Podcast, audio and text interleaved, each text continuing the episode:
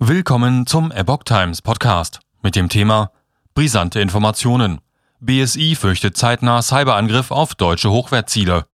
Ein Artikel von Epoch Times vom 8. März 2022. Im Zusammenhang mit dem russischen Angriffskrieg in der Ukraine könnte es einem Bericht zufolge schon bald zu Hackerangriffen auf deutsche Ziele kommen.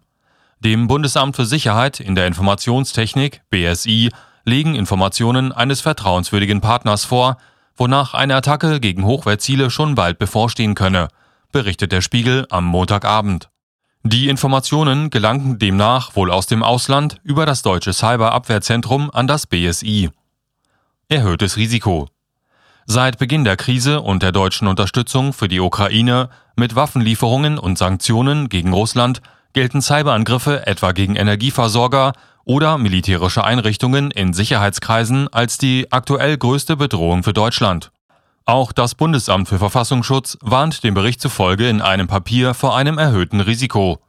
Die russischen Geheimdienste verfügten über Fähigkeiten, neben kritischer Infrastruktur auch den politischen Betrieb erheblich und nachhaltig zu sabotieren, berichtete das Magazin.